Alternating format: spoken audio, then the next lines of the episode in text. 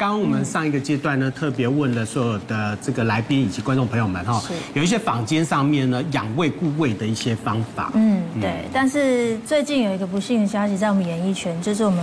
顾宝明大哥因为肠胃的问题，居然导致心脏衰竭，逝世了。好，来我们来看一下哈，他到底发生了什么事情哈？他因为那个肠胃道出血哈，然后住院四天，居然就走了，而且呢，他只有七十二岁而已哈，甚至呢来不及说遗言哈。那那个顾宝明呢是在三月十九号的时候呢，住应该住院了。对，那但是因为呃。心肺衰竭病逝，我就觉得很奇怪啊。这个比较让人惊讶，因为胃肠胃出血一般的。观念是觉得找到出血点，然后去把它治疗，应该就是可以康复的。对，而且他为什么会？而且他四天前他其实就已经住院了。对。然后呢，住院以后检查说他的胃出血跟十二指肠溃疡。是。我们听到这个，我们觉得说，哎，这应该是还好哈，就是经常也会发生。感觉可以医治的。应该是可以医治，会来得及。但是没有想到呢，哎，四天之后呢，突然之间呢就。离开了，是萧医师，那到底发生什么事情？哦，到底是因为肠胃出血而走的，还是说因为肠胃出血导致了心肺衰竭而病逝的？好，诶，就像丽婷讲的，因为肠胃出血，我们只要找得到出血点哦，对，目前内视镜的技术进去把它出血点止血，嗯，绑起来就解决了，嗯，可是常常会找不到。假设你出血量很大，一片模糊的时候都是血，血迹斑斑，有时候找不到出血点。嗯，那出血量太大就来不及救。嗯，我曾经在守加护病房的时候，曾经那个病人就是因为他出血解解黑便，到急诊室后来送到加护病房。那来的时候血压就只有八九十，有点休克的状态，就是这边讲心心肺衰竭，因为他休克了。好，那那个晚上我总共帮这个年轻人输了两万 CC 的血，两万 CC，两万 CC，一个人正常是四五千，我记得。对，一个六十五公斤的，我们我们体内的血液的量大概你公斤数的十三分之一，所以我看那个年轻人大概六十五公斤，所以他的血液是五千 CC，五千，我把他换了四次血。只不过一直输血才勉强让他的血压维持住，撑到生命现象还不错。到第二天早上，大概清晨三四点，急诊的外科医师说：“好，我现在可以开刀了。”才送进去开刀房开刀。结果结局为什么会出血那么厉害？嗯，他十二指肠溃疡，刚好伤到一条动脉，那条动脉血用喷的啊，血用喷的。那我们肠胃科想要进去止也没办法，最后还是开刀进去把那条血管绑起来，嗯，这个生命才救回来了。所以他最后是被你救回来。对，那个病友，因为我印象很深，输两万 CC 绝无仅有，一个晚上，对，所以血库的血全部被我用完了。好，然后另外一个，我还有一个学长哈，一个心脏科医师，他有一次他从来没有胃痛过，可是他有一次去上厕所的时候，我们忽然间在听到厕所砰，他就倒下去了。为什么会忽然间倒下去？他解大量的血便，忽然忽然间就倒下去，等于是大量血崩，有点像像顾宝明先生这个样子，嗯，就忽然间倒下去，弄了半天他是胃溃疡大出血，好，所以他没有痛哦，所以大量出血会不会心肺衰竭，会不会休克？会的，嗯，哦，会的，这个等于是我们血液里面的容积不够，整个就休克，但没有痛症，居然可以一上厕所就。这是怎么？他这种算是急性的胃出血。对，急性胃，他刚好是说他的那个溃疡的位置没有神经，他就没有没有痛的感觉。好，但他前期都不会有任何的症状吗？他就是突然之间爆开这样子。对，我这个我这个学长非常特别，他是完全没有症状，也没有解黑便，也没有解血便都没有，他就是上厕所忽然间那个血管破了。那还好，是因为我们隔壁全部都是肠胃科医师。后来呢，就是到楼下胃镜进去看，哦，他是胃出血，所以这个时候我们把他胃出血的地方把它烧掉，绑起来，嗯，就解决问题了。嗯，好，所以大量的出血会不会出人命？真的会，是会。哦，真的会。哦，所以这要非常的小心，只要胃有问题，特别是你有像这样的溃疡，这再深入下去，可能就会大出血。还有，你看这个，都是出血点了。这整个胃好像被枪打到，嗯，这个是吃止痛药造成的，对，真的，因为这是一个老人家啊，因为他关节痛，啊，到骨科去就吃了消炎止痛药，嗯，结果老人家本来胃壁就比较薄，胃的黏液层比较薄，就一吃，哇，那破这么多洞，你看都是出血，出血，出血，哦，所以胃出血是很可怕的，嗯，医师，那个是不是这呃，我我那个胃镜呃放进去以后呢，照进去以后就可以照到这一些吗？对，没错，这这些都是胃镜。直接照出来，对，直接照出来，直接可以照出来。所以其实定时的去查健检，然后照胃镜是很必要的，对。对，特别是说，你假设你常常会胃痛、上腹痛啊，我们常讲就是上腹痛，你有上腹痛的情形，不要随便只是买胃药吃，嗯，你一定要去找肠胃科医师做一下胃镜，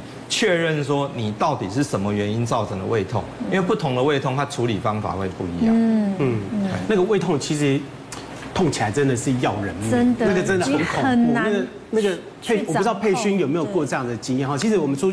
经常出去出呃出外景，甚至传播界的人的话呢，经常都会有胃病这个问题，因为其实饮食都非常非常的不正常。对，尤其大家都会觉得出外景好像出去吃喝玩乐很好，其实没有，我们以前压力很大，而且我们去的地方大家可能想象不到，十几年前我们都是去那种三线四线的城市，那个医疗其实都不是很发达。那我自己呢，其实就在出外景的时候都会习惯性带胃药在身上。那其实台湾人真的很爱吃胃药，像我们电视广告就常常是。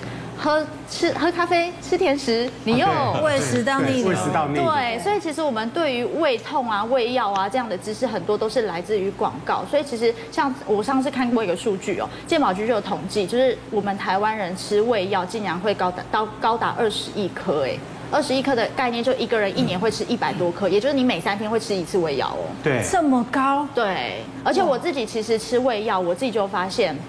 在那一阵子吃外哦出外景的时候很依赖胃药嘛，我自己就有上瘾的问题。我刚刚还问了医生说，哎，奇怪，吃胃散会上瘾吗？因为我那时候紧张，一觉得哎胃有点不舒服，我就赶快吃吃一下那个胃散。结果呢，回到台湾没有出外景了，其实生活是相对来说比较轻松的哦，我还觉得。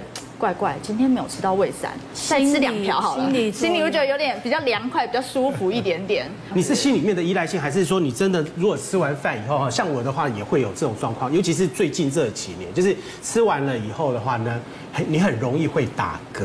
嗯，你就呃，可是你的打嗝是连续的，还是一两个？呃，不算是连续的，有一种有一种打嗝是会很难受的。但是呢，这个打嗝的话，你是会有一点点反胃的一种状态。哦，感觉胃酸有往上，对，胃酸有一点点往上的感觉。有时候是那种微肚肚的感觉。不过刚刚讲到，像医生，你讲黑肚肚的话，很多人就是直接吃那个胃药啊。对呀。可是你像那个顾宝明跟那个李国修的话呢，他们就是怎样？一个呢是听说很会打嗝，对不对？对，像以前在剧场啊，顾宝明，顾宝明他非常会打嗝。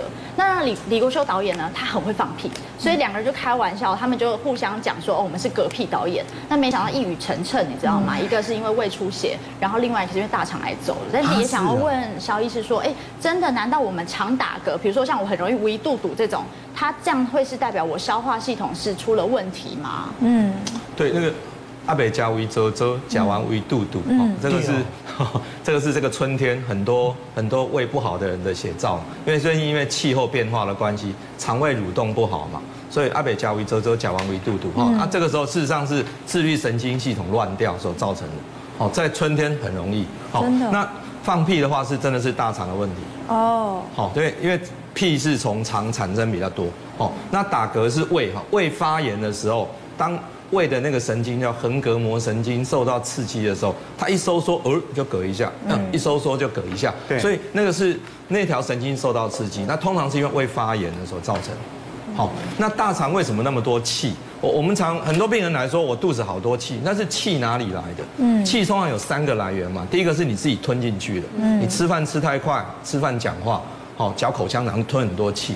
第二个是吃了食物，很多食物会产气的，包括像豆类食品啊，好喝牛奶啊，这些都很容易产气。包括洋洋葱也很容易产气。哦，好，我们常吃的苹果、水梨都容易产气。鸡蛋会不会啊？鸡蛋。鸡蛋好像相对比较不比较比较好一点，比较好一点。好，那再来是第三个气哪里来？大肠里面的坏菌多的时候，很容易产气。哦，好，因为坏菌多，坏菌的整个发酵过程它是会产气的。所以万一你气很多的时候，事实上真的还是要找医师去做一下鉴别诊断，到底怎么回事？那真的都找不到什么原因，我们说那你三管齐下，你吃饭要吃慢一点啊。然后食物我们会给他一张表，去挑。比较不产气的食物，嗯，哦，产气的食物就尽量不不要吃。像我们吃的小麦，我们吃的面食类容易产气啊，嗯，饭比较不会，所以就要把食物换过来。那最后一个就是你要吃益生菌，哦，益生菌比较不会产气。对对。可是打嗝跟放屁不是都蛮正常的现象？你只要偶尔一次两次，OK。哦，我事实上我记得我昨天晚上，啊，最后一个男病人，嗯，他就是打嗝打了三个月，三个月，三个月，对。是连续的还是说他几乎是过几秒钟就会来一次？那他应该要去庙里吧？怎么去找你？别的病症的感觉。对，你想想看，碰到这样这么困扰，他除了睡着，连睡着都还会在睡梦中还会打嗝。啊，所以他太太也很困扰，他所有的医院都看过了，哦，现在该做的电脑断层全部都都照过，可是就是找不到原因，所以说那一条神经受到刺激，有时候是相当头痛。好，问一下琼月好了，就是说刚刚那个医生有特别讲到哈，有一些产气的食物，哦，容易产气的食物不要吃。嗯，因为其实我们在讲产气食物，就是我觉得有刚刚讲的，可能就是我们大家会比较知道，像一些比如说豆类啊，或者是地瓜，可是像有一些，比如说像是一些十字花科类也。比较容易产气，那我想这会大家大家不要会会忽略，就比如说高丽菜，嗯，对，然后小白菜。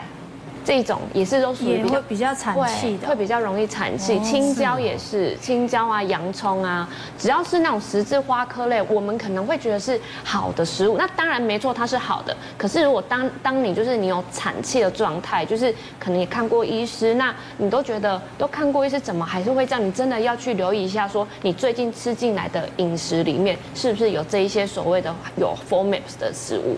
而且有时候，如果平常当我们的蔬菜水果摄取不足的时候，我们身体的一些酵素就会比较不足，所以我们肠胃道的消化可能就会比较不好。嗯，那蔬果摄取不足，当然坏菌就会变多。那坏菌变多，就是一定有空气嘛，空气就两个出口，一个就往上，一个往下。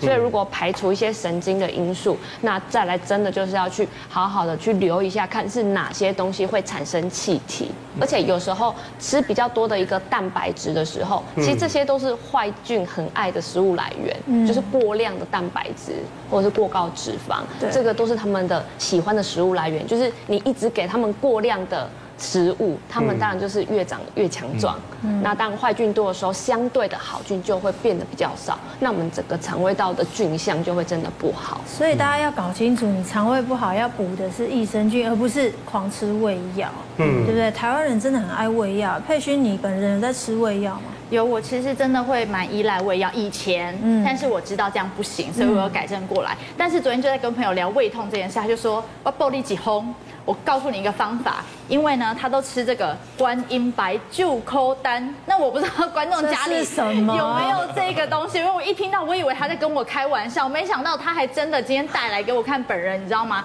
这个东西呢。更有趣的是，她公公啊，跟她妈妈两个人很亲家，非常投缘，竟然是因为这个牌子的 Q 扣单，你知道吗？他们在提亲的时候。公公一踏进他们家，看到神桌上面就摆着这样一罐的观音救抠丹，他就突然那个像电影画面，像空气瞬间凝结，确认过眼神，你是对的人，你知道，就发现两个人非常投缘这样子。然后他们公婆两个人都是这个观音牌救苦丹的信奉者。然后呢，他们只要肚子不舒服就会吃一瓢。然后他小朋友现在在十岁，也肚子不舒服也有在吃。可是问题是我上网一查哦，这个东西二零一五年就下架了。你知道为什么下架吗？因为它里面重金属含量超标，里面有铁跟砷。那那个砷其实，等一下医师可以解答，其实长期吃其实会让身体造成影响的。然后我就说，这二零一五年就再也买不到的。你现在怎么还有，而且还在吃？啊、他说：“瓦吉贵给买，哎，当家因为一打伤啊打伤，不就喝假。今天还我要不要吃一口？所以说，你看我朋友他其实是蛮年轻的，四十几岁。他如果家里都有一个这样子的秘方，到底还有多少人家里的长辈，也许他有这样子的一个胃药？它是粉状的，它是粉状的，就像胃散一样。而且听救苦丹这三个字。我就唔敢吃，其实很可怕。不过不过，你知道这个，哎，它还卖卖的不便宜。这种重金属过高吃多，你会伤脑。消医师，这种这种东西如果过量，对啊，是对脑会有影响的吧？对，刚刚提到那个砷哦，砷就很可怕嘛哈。古代的砒霜好像含有砷嘛。嗯。然后再来是台湾很有名的哈，我们在南部的。呃，在雪甲南部那边乌脚病哈，也是砷，所以这种砷其实上吃多，重金属吃多对身体是绝对没有好处的。胃药也不能。呃，不行，哎，假如提到这个的话，我们胃药很有名嘛哈，我们胃药最多含有铝，含有镁，嗯，哦，含有铝的吃多了对脑子不太好。哦，真的哦。可是为什么我们去大医院那个拿药，他就硬要是里面放一个胃药给你？可是胃药好多种。不一定是含有铝、含有镁的。现在目前比较先进的胃药，很多都是只是抑制胃酸的。哦，所以不一定是。对，因为胃药很多种，一样。我们刚刚把胃病当成就是一种病，嗯，他把胃药也当成说就是只有一种药，其实它有非常多的不同种类。啊，当然每不同种类有对应不同的病症。对。啊，当然每一种药还有它不同的副作用嘛。对。所以，我还是强调一个概念是不要。看到胃不舒服就吃同一种胃药，嗯，不胃不舒服先找肠胃科医师先诊断你到底是哪一种病，然后再对那个症来下药。不就是那个成药不能乱吃啦，不能随便这样子吃成药，也不能吃成不要吃成习惯。所以刚刚那个肖医师你有特别讲到，就是说那个胃药有一些含有铝的，对不对？还有铝的话，吃久了以后它会有失智的风险啊。对。没错，铝事实上对于失智症的风险是上升的，哦，所以那含镁的话又吃多了会会拉肚子，哦，所以胃药它一定要适当的使用，需要吃才吃，不要吃不需要吃的时候不要去吃。对，那这那刚刚讲不管是含铝或含镁都算是综合胃酸的做法，嗯，好，那另外你假如想要抑制胃酸，我们有讲到 H2 blocker 啊，另外一个叫 PPI。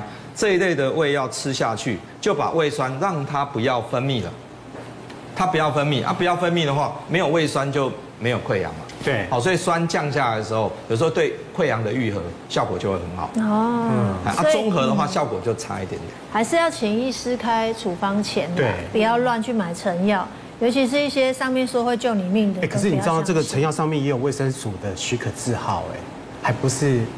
随便的成药，可是它已经下架很久，它下架二零一五年就过啊。但是它这个保存期限到二零一九，好可怕。就是它也其实如果以现在来看的话，它也不适合吃了，因为它已经过期。请你朋友看这一集好吗？拜托。可是呢，我们市面上讲那么多成药，这些总是会有食品是帮我们固胃的吧？嗯，对不对？温主厨今天要来教我们有一道。什么美食可以帮我们顾好你的胃呢？呃，我们今天要跟大家分享的是秋味噌秋葵鸡丁。味噌秋葵鸡丁是是是，好，那我们知道这个秋葵它上面的那个黏液哈，嗯，就可以做这个保护我们的肠胃道。好，所以这个一般这个也是观众朋友的尝试哈。那里面呢，我们今天是用这个味噌。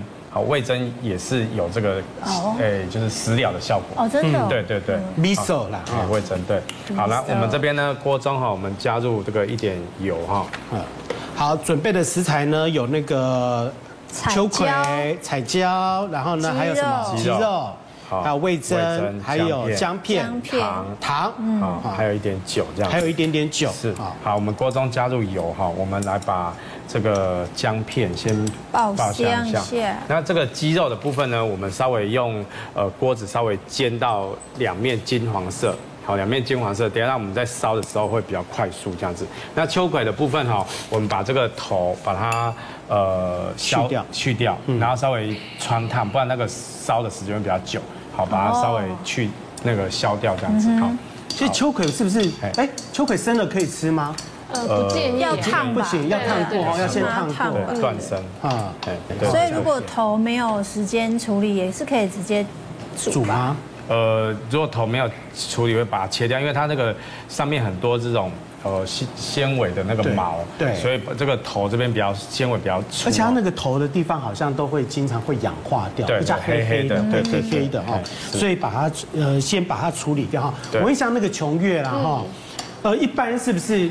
我们只要看到那个熊熊的哈，有黏液的话，会比较顾味。比如说啊，山药啊，嗯，啊，秋葵啊，啊，还有那个纳豆啊，啊，纳豆也是会痰稀的那种啊。对，通常因为有这一种形态的食物，它们就是有可能有一些黏液蛋白，或者有一些果胶质。那这些呢，都会比较容易帮助我们修复我们的肠胃道的一个可能纤维受损的黏膜。就是刚讲的这些之外，还有像一些，比如说像一些黑木耳啊。或者是白木耳，呃，这或者是这种皇宫菜、贵鸟，对，就是贵鸟，对，就是红公菜是也是有点羞羞，对，红菜吗？哦，它叫黄贵鸟是绿健康菜，绿绿的，然后弯弯的，对，就是一样都是会有那种黏液的。黏液的，对，那它真的都是有点黏液蛋白。那另外一个功能可能就是像一些高丽菜啊，紫色高丽菜。那它里面就有维生素 U，可以修复黏膜，所以不同的食材有不同的修复功能，所以你可以就是一起搭配来使用，这样会比较好。那我们可以煮一道那个全部都修行。我也想问一下营养师，因为我有听过一个说法，就是说如果你喜欢吃甜食，然后代表你的肠胃功能可能不好，因为你的肠胃的坏菌其实是喜欢吃甜的。其实这样是真的吗？对啊，那种爱吃下午茶蛋糕的那种胃会不会就比较不好？因就是因为你喜欢这一些东西，所以才胃不好，所以并不是胃不好的人喜欢吃这个，所以他只是找理由吃，对不对？对，因为所以喜欢甜食的人，肠胃会比不喜欢吃的要来差。对，因为喜欢甜食这种甜食啊，或者是甜的饮料啊、蛋糕啊、点心等等，糖呢其实一样会刺激我们的胃酸分泌。嗯，所以为什么就是要说是吃甜食就容易胃食道逆流，是因为它会刺激我们的胃酸分泌。嗯，所以我们刚刚讲的这些，就是你绝对不会。说一天吃甜食就不舒服，这绝对是你经年累月，然后你的饮食习惯所造成的。对啊，某广告每天都在告诉你呀，吃甜食就是会让你胃食道逆流。可是也未必是吃甜食，有可能是你的茶喝太多，有可能茶是不是也会造成胃酸？茶啦，咖啡里头的一个咖啡因，像有些气泡的可，要像可可乐啊，或者是一些气泡饮料甜的，其实里面这种。有有一些含咖啡因的茶饮饮品，或者是酒精，或者是糖甜食，都会刺激我们的胃酸分泌。所以有胃痛的问题的时候，其实尽量少喝茶跟咖啡，这样子讲法是正确的。对，因为理论上我们大部分的人的胃痛、胃不舒服，通常都是胃酸太多，所以也是大部分的胃药可能就是会用制酸剂，对，中和胃酸。那这个是治疗嘛？那如果我们要让它舒服一点，就是不要再让它产生，就是不要再去。吃会刺激胃酸分泌的食物，不要再自己害自己了。对，哎，你知道很多人的话，为了那个身材好，早上的时候是不喝、不吃任何食物，然后只喝一杯黑咖啡。对啊，我都很崇拜他们。甚至两三杯喝黑咖啡，那很伤胃，对不对？对啊，对啊，就是千万不能仗势自己的胃很好，然后就这样子。那曾经有一个长辈说，不会不会，我跟你讲，我不伤胃，因为呢，我在喝黑咖啡的同时，虽然是空腹，可是我另一手拿了面包，所以其实呢，他其实他其实是有东西。下去的这个说法也是错的吧？就是，呃，如果他，因为我觉得你在喝咖啡的同时，其实液体的速度一定会比食物来得快，所以你先到达我会会先经过我们的胃的一定是咖啡因这个东西，哦，所以还是会建议你可能就是先吃食物之后再喝这种有咖啡因的东西。好，我再问那个萧医师一个问题了哈，就是。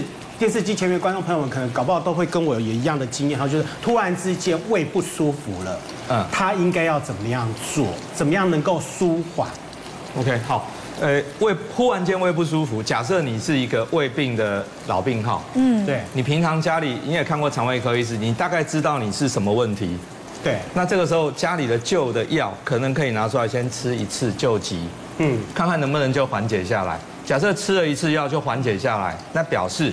你这个病应该是跟你之前的是同一同一种疾病，那个 OK。哦。但是你吃个两次三次，奇怪都没有改善，赶快再去找医生，再看看有没有出什么其他的状况。对。嘿，那只要一般的家里的胃药，就像刚刚我们营养师讲的，一般的胃药都是抑制胃酸的，那种胃散都是抑制胃酸。哦，因为我们一个概念还是没有酸就没有溃疡，没有胃酸胃就不会受伤害嘛。好，所以那个就是中和一下胃酸。但是你吃一次你觉得没有改善。那表示你的胃痛没有那么简单，有其他的原因造成。对，好，例如说你蠕动不对，你太紧张。我刚刚一直强调说，现在情绪对不对？对，情绪还有现在气候，哦，个性紧张有压力，现在气候变化都会造成胃不舒服。嗯，所以有旧的药可以先拿来吃，可以试一次。那家里面如果都没有这些胃药的话，我有没有办法说做什么样子的一个局部的舒缓胃部的不舒服的一个？比如说有一些人的话，他会。拍胃的这个地方，或者是说让它稍微循环一下，或者是说呃让它蠕动一下，没用吧？那个有没有用？哎，做一下深呼吸，让自己情绪缓和下来。哈，腹式呼吸，因为副交感神经会上来嘛，哈。那肠胃的蠕动事实上都是靠副交感，所以你脚很紧张的时候，事实上。腹式呼吸，慢慢的做几下，然后轻轻的揉一下肚子，可能可以让它顺一点点。揉的方法有没有有没有那个？一般来讲顺就是这样，顺时钟，对，顺时钟。对，所以这个是方法是可以缓解一下，可以，它是让你的蠕动变好一点点。对，哎，是，但是试了没有效，还是一样，赶快要赶快看，还是要看医生。对。